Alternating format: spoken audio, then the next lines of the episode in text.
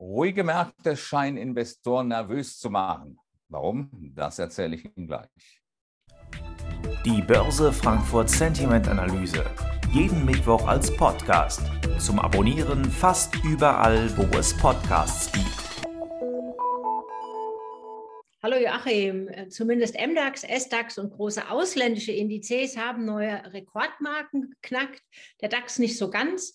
Aber dennoch haben wir den Eindruck, also zumindest ist das Ergebnis der heutigen Befragung von professionellen Anlegern, dass die aus dem Urlaub zurückgekommen sind. Wie erklärst du dir die spontane Bewegung? Ja, es ist in der Tat so, dass, äh, dass wir diese Rückkehrer gehabt haben, die auch dafür gesorgt haben, dass unser Sentimentergebnis von der vergangenen Woche praktisch ausradiert worden ist. Wir befinden uns äh, äh, praktisch im Terrain der äh, der vergangenen 14 Tage, wenn man so will. Und wenn wir mal auf den Börse Frankfurt Sentiment Index gucken, dann stellen wir also fest, dass der um elf Punkte nach oben gegangen ist und sich jetzt bei minus sieben befindet. Das heißt also, wir haben doch eine sehr starke Bewegung, sehr deutliche Bewegung aus dem Lager der neutral gestimmten Akteure zu verbuchen. Und das ist natürlich ein bisschen bemerkenswert, äh, denn beim DAX ist ja praktisch nicht viel gelaufen. 1,3 Prozent Handelsbandbreite seit unserer vergangenen Erhebung. Natürlich hat man hier viermal an das Tor oben geklopft äh, äh, zu neuen Allzeithochs, aber dieses Tor ist nicht aufgemacht worden bisher. Aber das hat dann doch den einen oder anderen Investor nervös gemacht, offensichtlich. Da hat man sich gesagt, ne, also an der Seitenlinie wollen wir da doch nicht bleiben. Hauptsache, wir sind dabei. Bei den Privatanlegern scheint man sich eher der Passivität des Marktes anzugleichen. Äh, da gibt es da keinerlei Bewegung, oder? Ja, da gibt es auch nicht so viel Handlungsbedarf. Äh, der Börse Frankfurt Sendminindex, der ist starr bei minus zwei geblieben, also unverändert. Der Blick auf die Grafik zeigt das auch.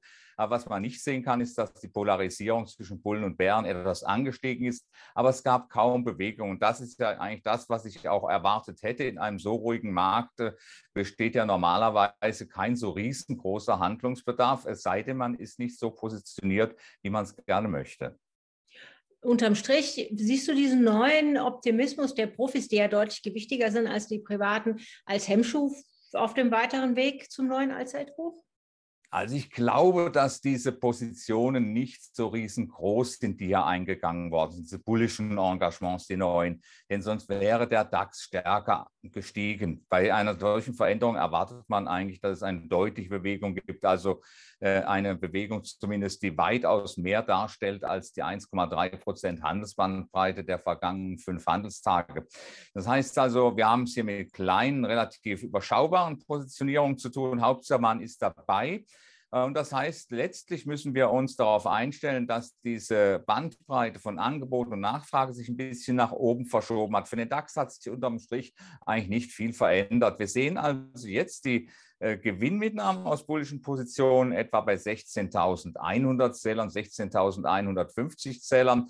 Äh, das wäre so ein Niveau, wo man äh, zufrieden sein könnte. Vielleicht wird es auch ein bisschen weniger. Und an der Unterseite ist das Kaufinteresse deutlich höher als in den Vorwochen, nämlich etwa äh, das dürfte etwa bei 15.500 Zählern anfangen. Das heißt also, unterm Strich äh, sieht es eigentlich ganz ordentlich aus für den DAX. Man glaubt nicht so richtig an die durchschlagende Bewegung. Das zeigt dieses Zögern, dieses Zurückhaltendsein. Und letztlich äh, wird es aber dann doch so sein, dass hier die Gesamtkonstellation für den DAX eben, wie gesagt, hier keine großen Schwierigkeiten mit sich bringt. Danke dir für deine Einschätzung. Gerne. Die Börse Frankfurt Sentiment Analyse.